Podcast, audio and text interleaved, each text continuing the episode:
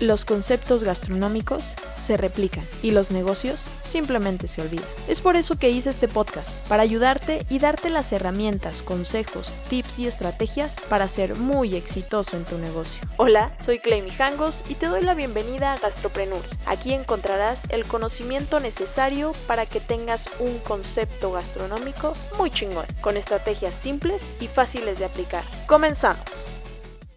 Ya te escucho perfecto. Creo que vamos bien. ¿Te parece si empezamos? Genial, sí. Bueno, primero contar que la información es muy densa, así que si están conectados, por favor, busquen dónde anotar, porque va a ser información con muchas, este, muchos datos que deben tomar en cuenta para poder escoger su cliente ideal. Así es, así que si no tienen por ahí libreta y pluma, vayan corriendo esto les va a servir no solamente si tienen restaurantes, sino para cualquier negocio. Creo que es algo muy importante todos los datos que nos va a dar Malcolm. Entonces, eh, apúntenle, ¿sale? Correcto, sí. Tal vez para, para contextualizar un poco. Perfecto, ok. Para contextualizar un poco, bueno, la información que les voy a compartir es una recopilación que he tomado de la empresa de la agencia Aprendamos Marketing. Ellos desarrollaron un programa en el cual se analiza precisamente este punto de cómo escoger, cómo saber cuál es nuestro cliente ideal. Yo lo que voy a hacer es pues transmitirle el conocimiento que yo recibí directamente de, de esta agencia, de la cual también soy partner certificado. Vamos a introducir un concepto importante. Bueno, primero, en la agencia Aprendamos Marketing se habla de un término que es arquetipo. Y el arquetipo es pues precisamente lo que se conoce como cliente ideal, como user, como en avatar. Cuando encontramos, cuando buscamos información sobre nuestros clientes o sobre nuestros posibles clientes en la red, en la web, vamos a encontrarlo con terminologías diferentes. Entonces, si en algún momento hablo de arquetipo, hablo de user, comprendan que estamos hablando el mismo idioma y estamos refiriéndonos al cliente ideal. Un detalle también importante, Clay, es comprender también que para cualquier tipo de negocio no solo va a haber un cliente ideal, vamos a tener muchos clientes ideales. Claro. y cuando yo empiezo a comprender quién es ese cliente, cuáles, cuáles son las características de ese cliente, yo puedo empezar a atenderlo de mejor forma. Pero no solo atenderlo, sino también puedo empezar a crear contenido para alimentar a esta persona, o sea, lo que conocemos como nutrición. También puedo crear contenido para que esa persona se convierta en un cliente mío y además también me permite crear productos o servicios específicos para las necesidades de ese cliente. Para empezar entonces todo ese proceso, tenemos que enfocarnos si quieres definir tu cliente ideal, tienes que hacerte cinco tipos de preguntas o agrupar en cinco características las preguntas que le vas a hacer o que te vas a hacer tú mismo para encontrar quién es tu cliente ideal o tus clientes ideales. Entonces, voy a mencionar las cinco categorías para luego irlas desglosando y para darles algunos tips de cómo podemos ir generando esta información. Perfecto. Lo primero, entonces, la primera es descubrir cuáles son las metas y valores de nuestro cliente ideal. La segunda, cuál es la fuente de información en la que nuestro cliente ideal se está ilustrando, se está informando, o sea, dónde es que él encuentra información. La tercera es la que tiene que ver con los retos y con los dolores que aquejan a nuestro cliente ideal.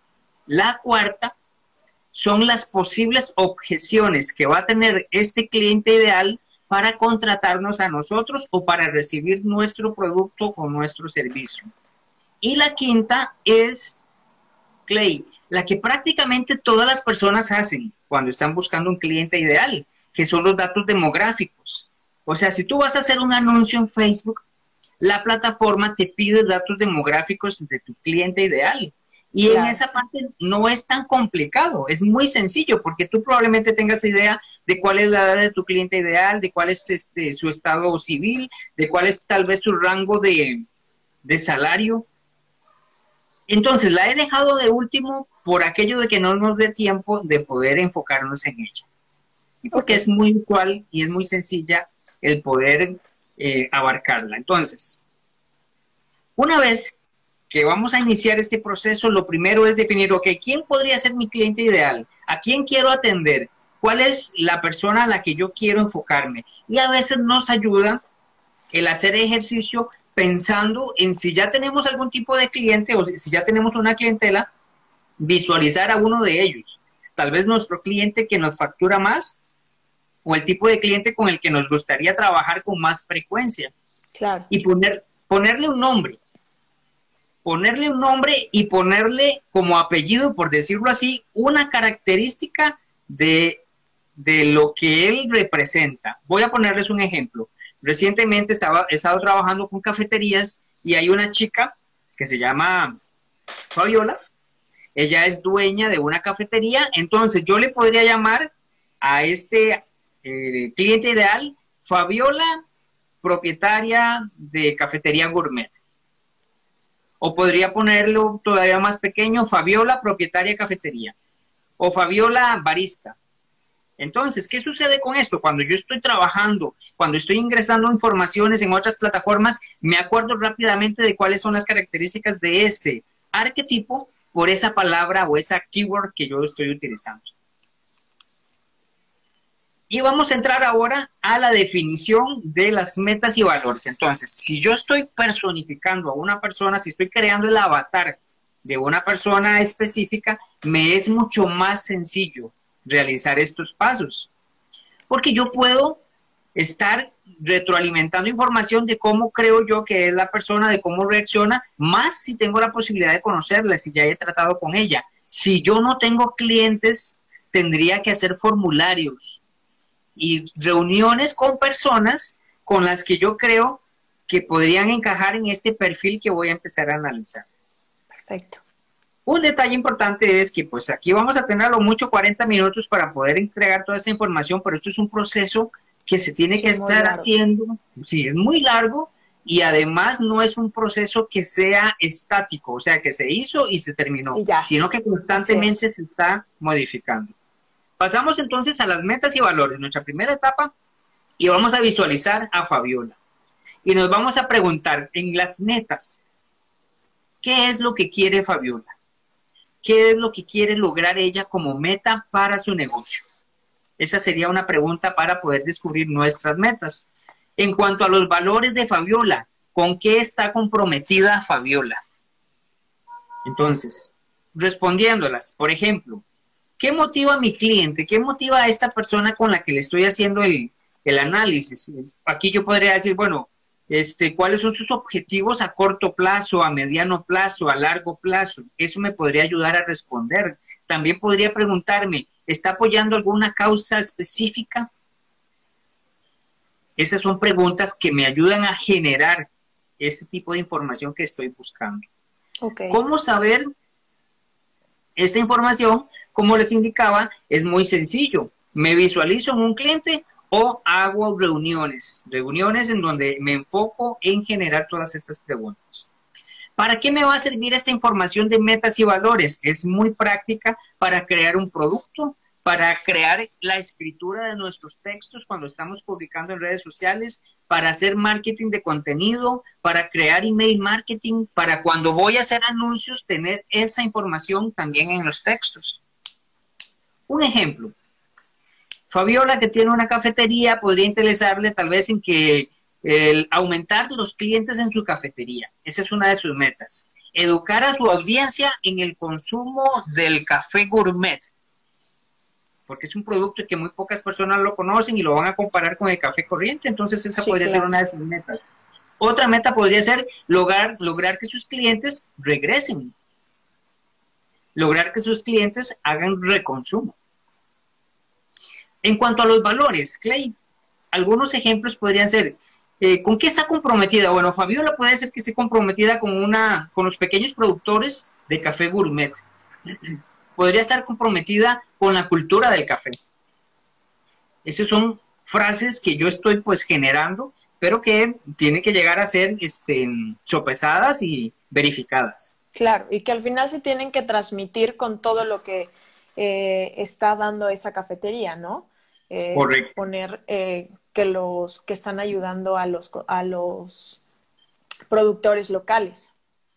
Correcto, exactamente, sí. Y eso entonces me ayuda a mí, a como te decía un inicio, a crear textos para mis publicaciones, a generar posteos que vayan relacionados con eso. Entonces tal vez tiene sentido el poder tomar fotografía de las personas que están trabajando en la recolección del café, por ejemplo.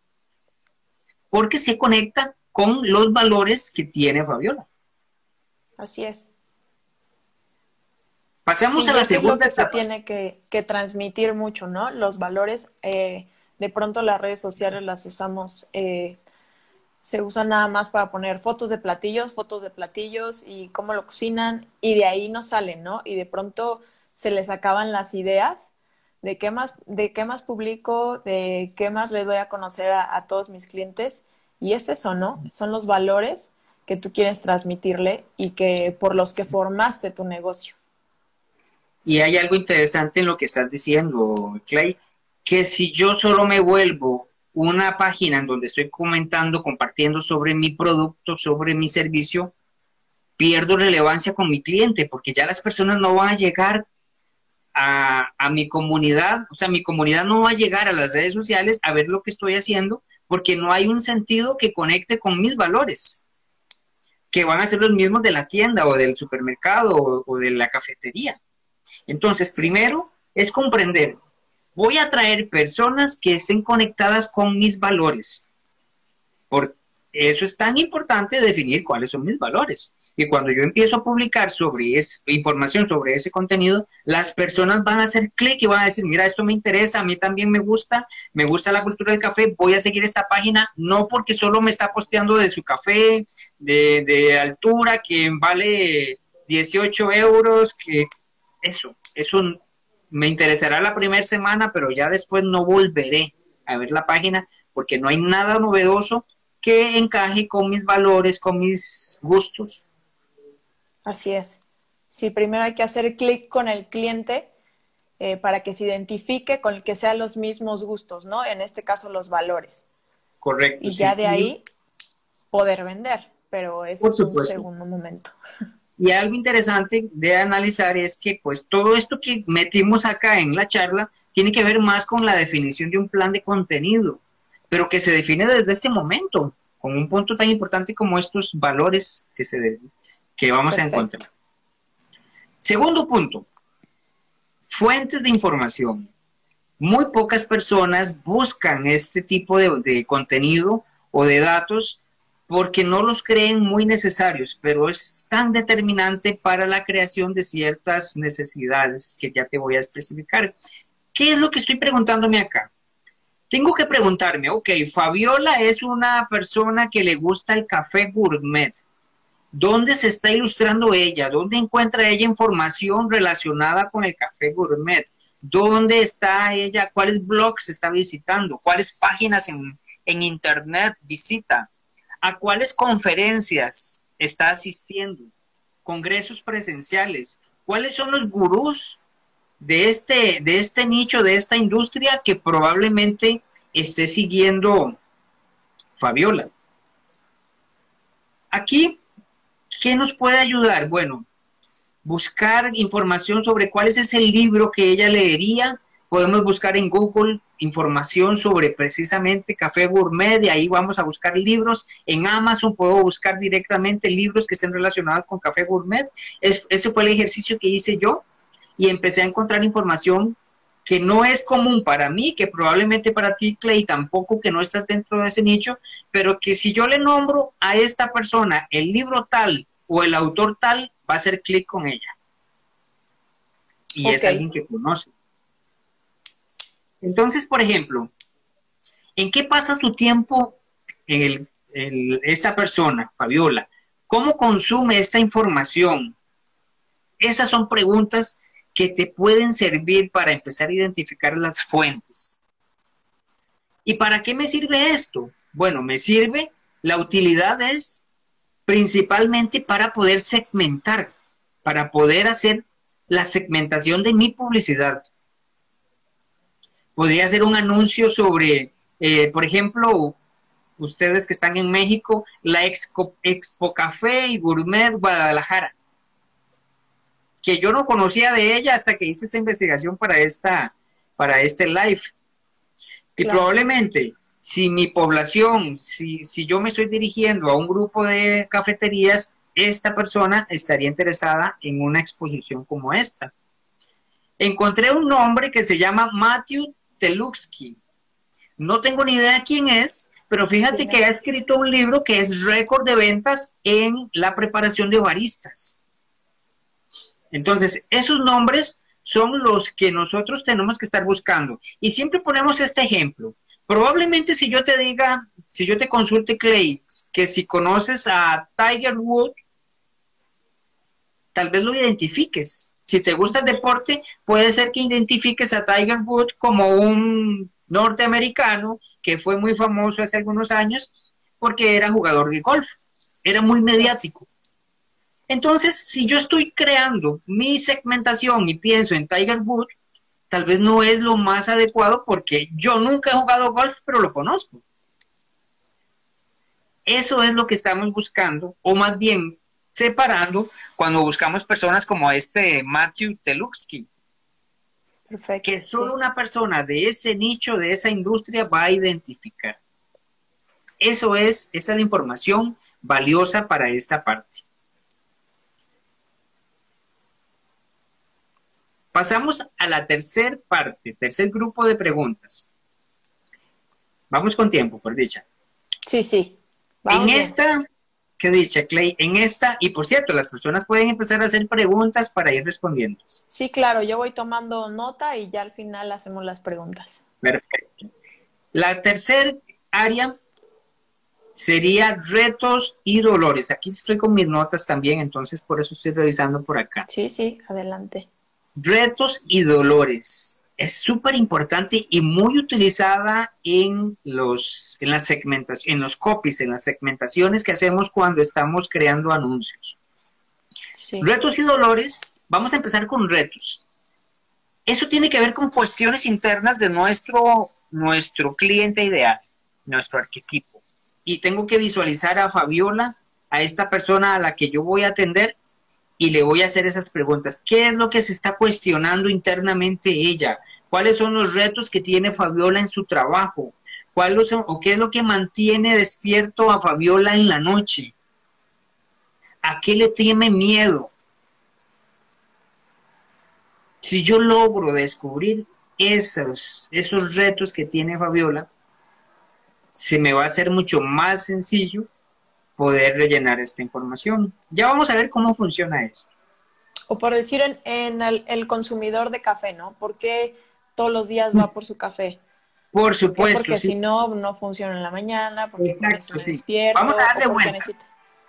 Correcto, sí, para pensar más bien en Fabiola como la que va a lanzar su café. ¿Por qué una persona tomaría café eh, gourmet y no tomaría y dejaría de tomar el café tradicional, el, café gene, eh, normal que conocemos de muchas empresas. ¿Qué es lo que lo motivaría a esta persona a visitar mi cafetería? ¿Por qué no iría a otra cafetería y sí a una cafetería gourmet en donde hay un ambiente diferente? Esas son las preguntas que yo debería estarme haciendo. ¿Ok? En cuanto a los dolores, por acá nos preguntan, ¿los retos se plantean de manera general en su persona o enfocan al producto o servicio que se le ofrece? Correcto. Se enfocan, tomemos en cuenta, tenemos una persona y le vamos a preguntar, ¿cuáles son tus retos en cuanto a mi producto o en cuanto a mi servicio? El reto, ¿cómo puede ser que mi producto esté resolviendo tu, tus necesidades? Sí, depende, ¿no? Si, si se vende producto, pues es diferente yo creo al producto, pero si es al servicio, pues es al servicio, ¿no? Eh, de todos modos, en, en, el ámbito gastronómico es algo que va en conjunto, ¿no? El producto, pues como tal, es el platillo o el café, pero incluye un servicio, una, una experiencia, aunque ahorita nada más sea eh, el pick-up, o un takeaway, pero, pero incluye toda una experiencia que debe uno de tomar en cuenta, yo creo que desde levantar un pedido, ¿no? Por supuesto. Y, y, el, y yo creo más el reto es, es ver el por qué escogen eh, tu, tu, producto o por qué tu servicio, ¿no? Por supuesto. si, si, le das, si le estás dando la confianza eh, ahorita en las medidas de, de higiene, de limpieza, o es porque de verdad tu producto es muy famoso, porque es muy rico, ¿no? O, o porque, no sé, ahorita con el tema fit las calorías cumplen con, con, mi dieta, ¿no? Eso yo creo que es donde hay que eh, investigar un poquito que el porqué de eso, ¿no? Correcto, Clay. Es ese valor agregado que le ofrece mi negocio a las personas, a este cliente ideal. Es ese por ese factor, ¿cómo decirlo? Este, factor wow. diferenciador. Sí, claro. ¿Cómo me diferencio yo de la competencia? ¿O cómo se diferencia mi producto, mi servicio de la competencia? ¿Quiénes son mis competencias? O si definitivamente no son competencia, entonces, pues, ¿cómo yo doy un valor agregado? Y esto que estás indicando encaja perfectamente en, estas, en este apartado de, de interno. Son situaciones que yo puedo controlar. Tomemos en cuenta eso, Clay. Aquí sí puedo controlarlo yo. Son situaciones internas. Vamos a pasar ahora, dentro de este mismo apartado, a los dolores y esas sí son situaciones externas. Ya aquí son situaciones que yo definitivamente no puedo controlar. Pero que a mis clientes les va a quejar. Esa es una situación en donde ellos pues definitivamente van a sentir un dolor y, o sea, van a ver una situación que les causa molestia y aquí es donde yo tengo que buscar la forma de ver cómo mi producto o mi servicio responde a esas necesidades. ¿Qué podemos hablar acá? Bueno, pues lo que tú mencionabas, algunos puntos como por ejemplo la situación actual del COVID, que pues nos ha aislado, y nos evita en muchos restaurantes estar vendiendo en la sala, o sea, tener abierto nuestro restaurante para que las personas lleguen. Ese podría ser un inconveniente. Sí. ¿Y cuál podría ser la, la situación ahí? Que, por ejemplo, una persona no quiera comprar por delivery. Ese es una situación externa que yo no puedo controlar. Y tengo que buscar la forma de ver cómo puedo resolverlo. Por aquí tenemos un comentario de Karencita cómo desarrollar preguntas para definir clientes en la época de la pandemia. Se tiene que llevar el mismo sistema de preguntas, estas que estamos desarrollando. Lo que pasa que las inquietudes, los dolores, los retos van a responder a la situación actual. Cuando yo hago mi pregunta, la respuesta va a ir generada con el ámbito, con el contexto de la situación. De la situación que estamos viviendo. Así es. Dolores, entonces, mira por acá, yo anotaba retos, Fabiola quiere mejorar la situación de sus clientes en la cafetería, lograr que más personas lleguen al local, implementar un servicio de delivery. Muchos negocios puede ser que no lo tengan y entonces ven como un reto el poder implementarlo. Dolores, la situación del cierre de su cafetería por el COVID. Ese es un dolor. Sí, sí, de hecho aquí en Puebla, donde estoy, no han abierto restaurantes, todos la verdad están sufriendo bastante, llevan ya a cumplir casi seis meses de estar cerrados, solo tienen servicio a domicilio y la verdad es que muchos ya están desapareciendo. Sí, muy difícil. Ahora, imagínate con esto que estás comentando, Clay, los restaurantes, las cafeterías están cerradas y las personas llegaban al restaurante, supongamos que era por el ambiente que generábamos, por, por el por el espacio agradable y por esa vivencia en donde yo llegaba tal vez con mis compañeros el viernes en la noche a celebrar porque ya era viernes y porque podíamos relajarnos un poco. Y entonces aquí se empieza a dar un dolor muy grande de las personas que ya no pueden visitar el restaurante y ya no pueden estar con sus amigos. Aquí es donde está el dolor del cliente. Entonces el cliente lo que vendía era su, a lo mejor su arquitectura, la ambientación que ellos tenían, ¿no? Y de pronto era un bar, que a lo mejor, pues un bar, el trago se sirve igual, ¿no? En, bastantes lados. Entonces ahora es poder replicar eso en casa. Exactamente, has dado en el clavo, Clay, a eso quería llegar. ¿Cómo voy yo? ¿Cuál es mi dolor o cuál es, cómo puedo solucionar el dolor de mi cliente? Tratando de llevar mi experiencia a casa. No va a ser lo mismo, claro, pero entonces yo tengo que idear la forma en la que esa experiencia pueda llegar. Y aunque no sea tal vez la misma, generar de forma creativa posibilidades. Lo más importante es descubrir cuál era ese dolor de nuestro cliente. Claro, sí, a lo mejor quien vende entretenimiento, eh, no sé, a lo mejor mandar un kit y decir, hoy va a ser fiesta de, o, los, los antros, ¿no? Que, que, mm, de verdad, quién sabe cuándo puedan eh, volver a abrir. El decir, bueno, vamos a mandar un kit y hay una playlist o en vivo va a estar tocando el DJ y todos se pueden conectar, ¿no? Qué interesante lo que estás lo que estás planteando, Clay, porque en el momento en que identificaste cuál era el dolor, se te ocurrieron muchas ideas para tratar de ver si creas una ambientación semejante a la que vivía esa persona, pero eso se dio porque identificamos el dolor. Si tú no sabes que él, que era un cliente, por ejemplo, eran clientes fidelizados que llegaban todos los viernes, que todos se veían por ahí, pero que solo era ese punto de encuentro, ¿cómo transmito yo eso a mis clientes? De una forma digital. Y aquí es donde entonces, cuando yo voy a contactar con este, textos, con mis copies, puedo generar esa misma situación. Entonces, yo sé que mis clientes fidelizados si reciben un mensaje en donde les diga, eh, tenemos días de no verte y estamos generando una fiesta virtual. Todos vamos a brindar esa noche con nuestro trago preferido. Te lo vamos a mandar por delivery, conéctate para celebrar todos juntos. Mira. Así es. Ahora, ¿qué fue lo que acabo de hacer yo? Generé un copy, generé un texto que se alinea a los dolores de las personas que ya yo tenía identificadas, a mis clientes ideales. Tomen en cuenta que yo definí pues rápidamente, me olvidé de Fabiola y me puse en el puesto de un muchacho, este, generación Y, sí, exacto, una generación Y, y me puse en, sus zapatos y me imaginé en un bar celebrando con sus amigos después del el, viernes o el sábado en la noche en el antro que siempre frecuentaba. Y rápidamente armamos un, arquetipo muy, muy esquemático, pero nos dio un dolor. o sea, descubrimos este dolor. Voy a continuar acá con, la información, este Clay, para poder avanzar.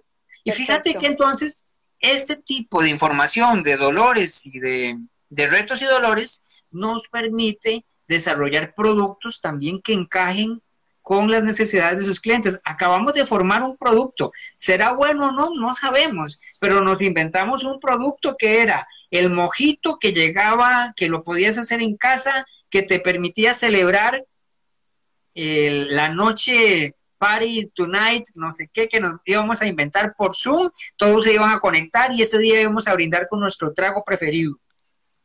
ese fue el producto que inventamos rápidamente, que creamos por la necesidad de un arquetipo. Entonces también nos permite esta información crear lo que yo llamo las creatividades de los anuncios. Las creatividades son las partes gráficas, ya sea la imagen, el texto, eh, perdón, la imagen o un video.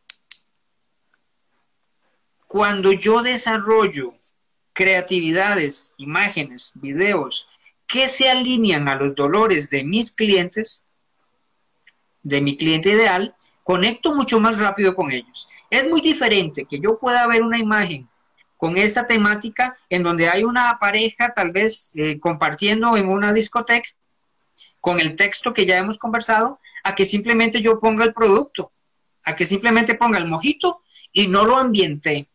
Sí, y a ver quién lo pide, ¿no? A domicilio. Pues yo puedo ir al súper y veo en YouTube una receta y lo hago. Correcto, sí. Exactamente. Y la otra parte, la otra parte es el copy también, que va con el texto. Ya hablamos del copy, ya incluso lo redactamos. Dijimos ahí toda esta frase de que íbamos a tener la actividad el fin de semana, eso es parte del copy. Parte del texto que va a acompañar la imagen, la creatividad. Entonces, esta información de retos es súper poderosa porque tú estás tocando un dolor muy fuerte que tiene la persona. En otros productos, en otros servicios todavía es muy, mucho más sencillo desarrollarlo.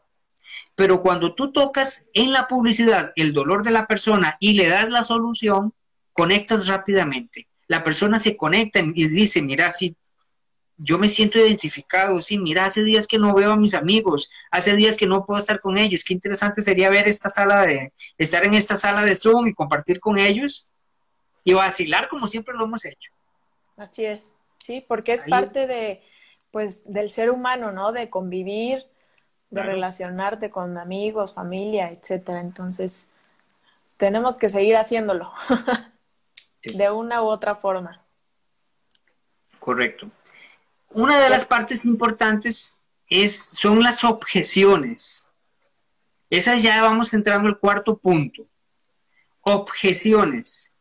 Esto quiere decir que son esas dudas que puede tener nuestro cliente para consumir nuestro producto o nuestro servicio. Puede ser, qué sé yo, en el ejemplo que estamos tratando con estos eh, millennials, que ellos piensen, mira, es que no es lo mismo hacer un trago aquí en la casa, no creo que me salga bien. Hacerme el mojito acá no creo que sea lo mismo a como me lo hace Charlie, el, el, bartender del restaurante. Exacto, sí, exacto.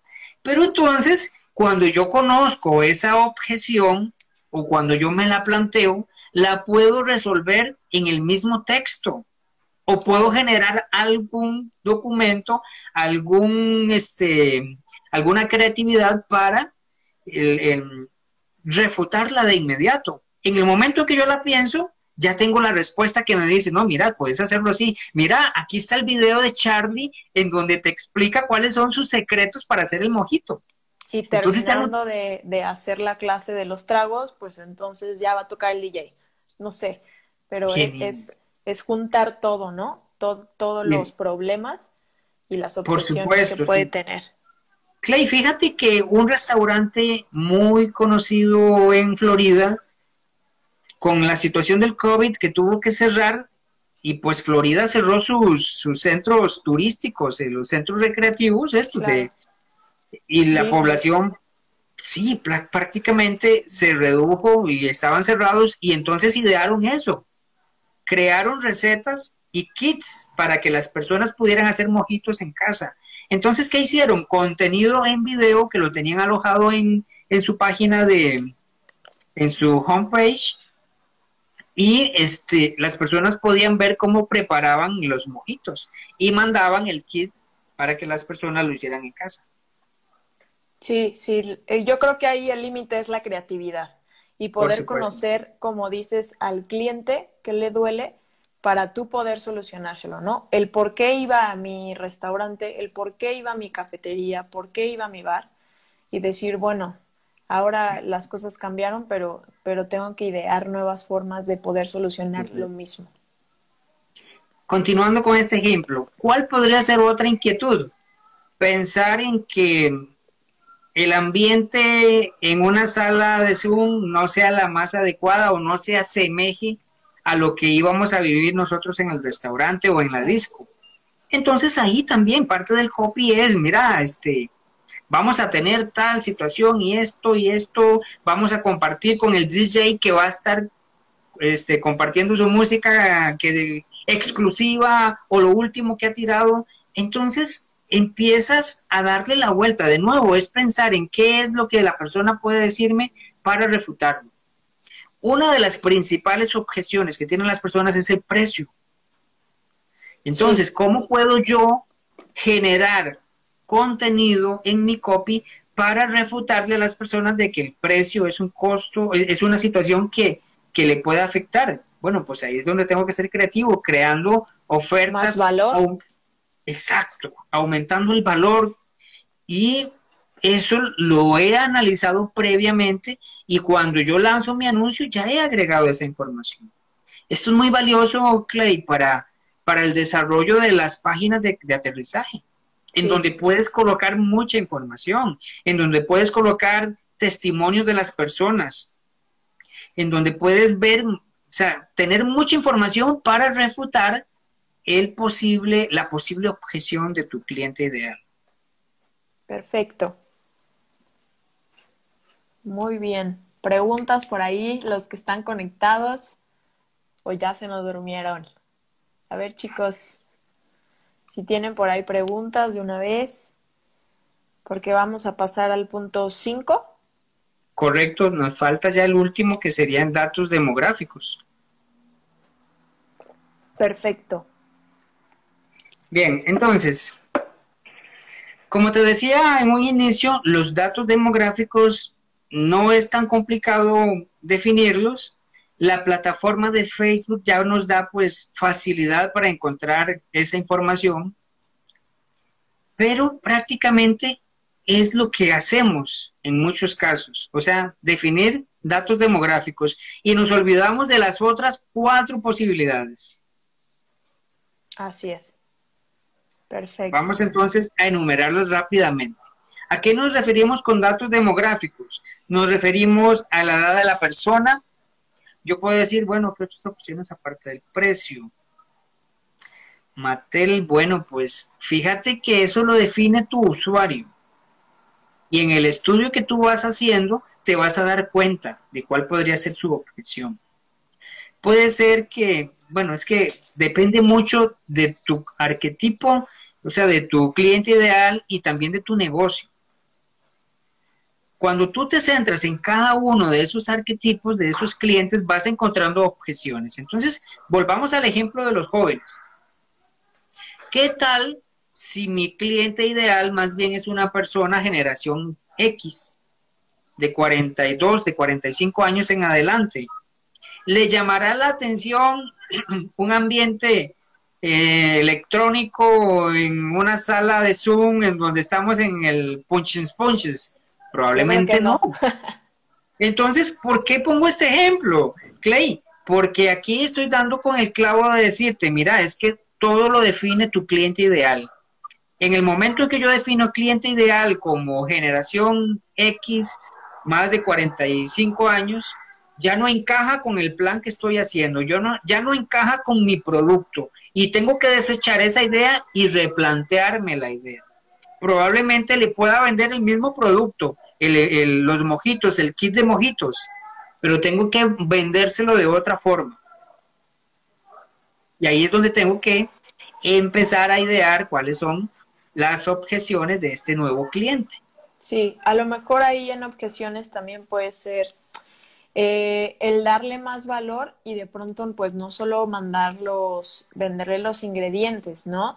Sino de pronto mandarle un shaker bonito, porque a lo mejor esas personas dicen, pues me gusta prepararlo, pero la verdad nunca he ido, y más ahorita no he ido al súper o, o al lugar donde venden eso, entonces si ya me mandan todos los artículos con lo que lo voy a preparar, eh, perdón, no, no, sé de bar, pero el, el que machaca el, la hierbabuena y todo, entonces eso me puede ayudar y dices, bueno, de una vez lo compro y ya lo tengo yo en mi barcito, en la cava, donde sea, ¿no?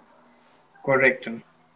Espero que haya quedado claro que, que cada vez que yo defino un cliente, mi producto puede ser que sea el mismo. Al final voy a vender mi, el mismo producto o el mismo servicio, pero el recorrido por el que he pasado a la persona en todas estas cinco preguntas o todos estos cinco grupos de preguntas van a generar respuestas diferentes. Entonces los textos van a ser diferentes, las imágenes van a ser diferentes, las persuasiones que voy a usar en el texto va a ser diferente. Sí, creo que otra objeción también en, en el área, por decir, más milenal, eh, yo hace unas semanas quería, pues, trato de apoyar local, ¿no? Cuando voy a pedir comida. Entonces, eh, hablé a dos pizzerías y dije, oye, ¿me puedes este, tomar mi pedido? ¿Tienes a domicilio? No, no tengo. Ok, le digo, bueno, ¿me lo puedes preparar y paso por él? Este, sí, pero está en hora y media. Ok, entonces como que te empiezan a decir cosas que dices, bueno, sí querrán que les pida o mejor no me quieren vender, ¿no? Entonces, sí, la verdad es que los minerals creo estamos muy acostumbrados a dar unos clics, a no hablar con nadie y a poder hacer un pedido. ¿no? Entonces, la verdad, el, el, primero que te contesta en el teléfono es un triunfo, ¿no? A la quinta, sexta llamada. Y después que te digan eso, dices, bueno, gracias, marcas a otra. Y de pronto dicen, no, tampoco tenemos a domicilio, pero tampoco te dan opciones, ¿no? No te dicen, eh, no tengo, pero si quieres mandarme un Uber o si quieres, este, te cotizo en cuánto te va a salir el servicio a domicilio, ¿no? Que son otras objeciones que, que de pronto podemos solucionar, podemos ayudar a esas cosas, pero si también no queremos y no podemos un granito de arena, pues no, nada más no se vende. Es cierto, Clay, y en ese momento en donde más bien estamos necesitando que los, los negocios generen ventas, tenemos que ponérselas más sencillo. Así es. Tenemos que pensar en todo este proceso que no sea un proceso friccionado, o sea, que sea un proceso fluido, como tú estás indicando, o sea, yo no quiero contactar y tener que estar contactando tres, cuatro personas para que me puedan atender y mandarme productos, sino que rápidamente con un clic contacté, llegó el pedido, me respondieron, tal y como se hace con una plataforma de, de delivery. Así es, así es. Y uno quiere hacerlo directo para no, para no tener intermediarios en Uber Eats, Rappi, Didi Food, para apoyarlos un poquito más, pero de pronto no, no apoyan. Entonces, pero, pero es interesante. es un consejo, creo que es un área de oportunidad bastante buena en que podrían elevar sus ventas.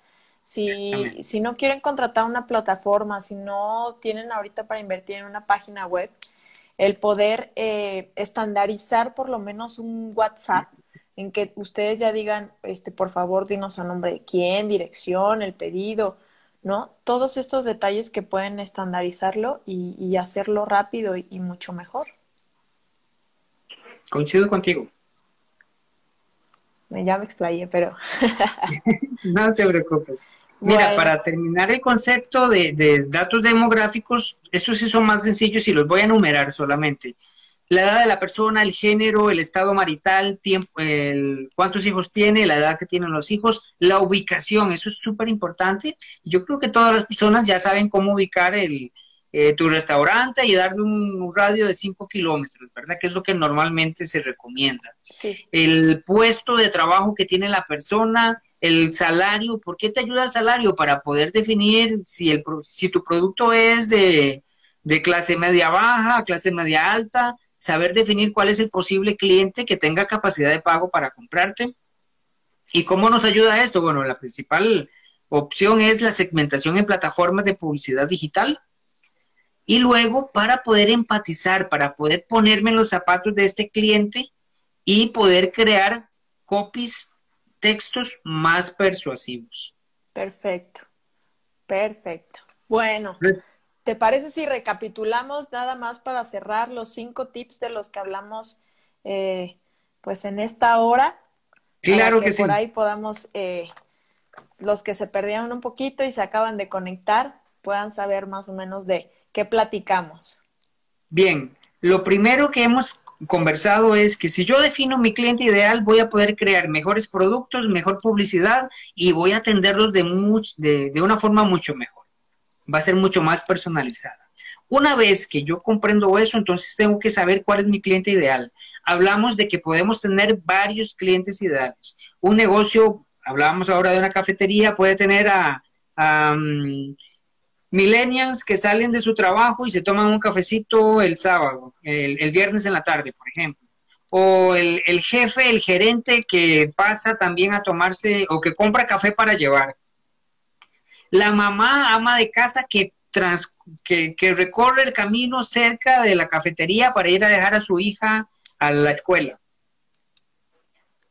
Lancé tres arquetipos a los cuales tenemos que hacerles una serie de preguntas para poder identificarlos y poder entonces empezar a crear mejor información. ¿Cuáles son, cuáles son estos grupos de, preguntas? La primera, ¿cuáles son sus metas o dolores? Segunda, ¿cuál es la fuente de información en donde ellos están recibiendo contenido.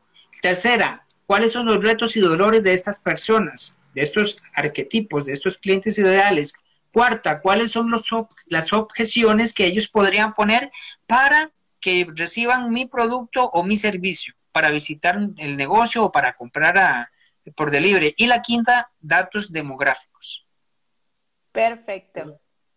Muchísimas gracias, Malcolm. Creo que nos diste información de muchísimo valor, que, que con estas cinco tips, con muchos datos, creo que los lo eh, digeriste muy bien cada punto con varios datos.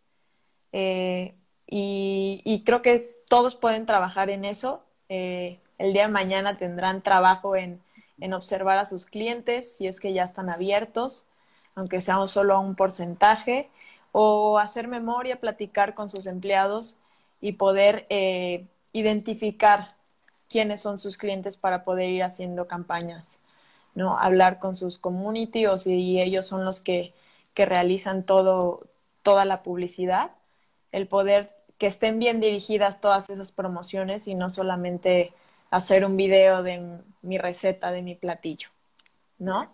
Tenemos una pregunta aquí de Javier. ¿Cómo crees que sea la mejor forma de sacar toda esa información a un cliente? para responderle a Javier, gracias primero Javier por tu pregunta. Tenemos dos opciones. Una, que tú seas el que desarrolla, tienes una pyme y estás prácticamente metido en todo el proceso, entonces tú ya conoces a tus clientes, preguntándoles directamente. Esta situación es pues llegar con los clientes más de, mayor confianza. Sí, de confianza. E, es, este, en la mejor manera de hacerlo es en, en el tú a tú, una reunión personal, un formulario podría funcionarte, pero ya es muy frío y no necesariamente vas a recibir la información fidedigna tal y como tú la quieres, esa sería una forma. La otra, cuando ya hay una empresa muy grande, hay un proceso en donde más bien las personas que están en contacto con los vendedores, eh, perdón, con los clientes, que son los vendedores, son los que pueden ayudarte con este proceso. Yo creo que en este caso los meseros tienen muchísima información. Porque, porque de pronto en, en, lo que están sirviendo, digo, ahorita no, pero, pero en lo que servían, pues escuchan, los ven, por qué vienen, si vienen de la oficina, si vienen a celebrar cumpleaños, etcétera. Creo que esos te pueden dar mucha información.